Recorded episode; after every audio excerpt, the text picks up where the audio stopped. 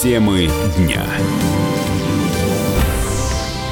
Госдума утвердила федеральный бюджет на следующие три года. В 2020-м доходы утверждены на уровне 20 триллионов 379 миллиардов. В 2021-м они должны будут составить более 21 триллиона, а в 2022 году уже свыше 22 триллионов рублей. Бюджет профицитный, расходы в абсолютном выражении будут расти в течение всего трехлетнего периода. Профицит составит 876 миллиардов, 613 миллиардов и 295 миллиардов рублей соответственно соответственно. В следующем году инфляция не должна превысить 3%, потом не более 4% в год.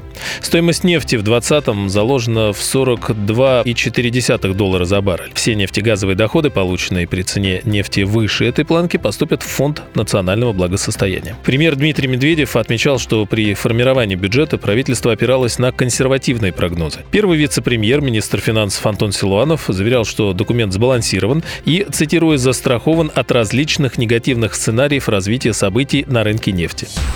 В России необходимо повысить среднюю зарплату до 160 тысяч рублей, а пенсии до 33 тысяч. К таким показателям реально прийти за 10 лет, считает глава партии социальной защиты Владимир Михайлов. Для увеличения доходов граждан России он предлагает, в числе прочего, направлять таможенную пошлину в те секторы экономики, от которых эта пошлина поступила. В интервью радио «Комсомольская правда» Владимир Михайлов рассказал о своей программе «2030».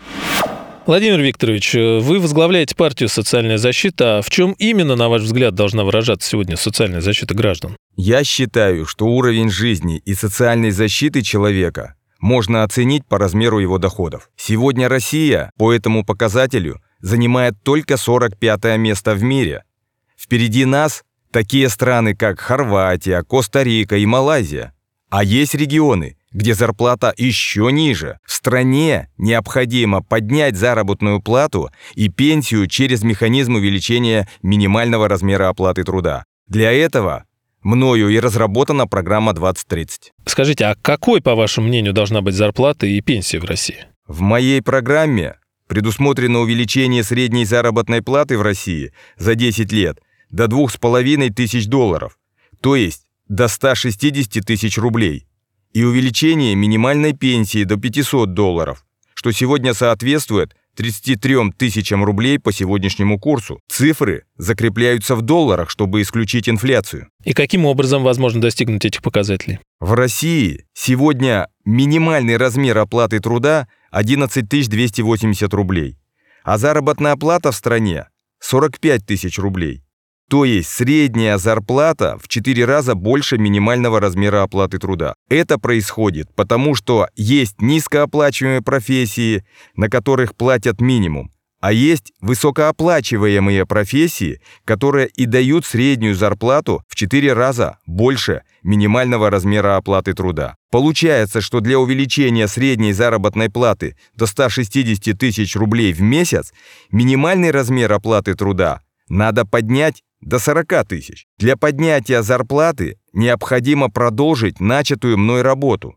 Мне уже удалось заставить правительство увеличить размер минимальной оплаты труда с 7500 рублей в 2017 году до 11 280 рублей в 2019 году. А за счет каких ресурсов возможен такой рост? У меня есть несколько основных идей, каким образом можно увеличить доходы граждан нашей страны.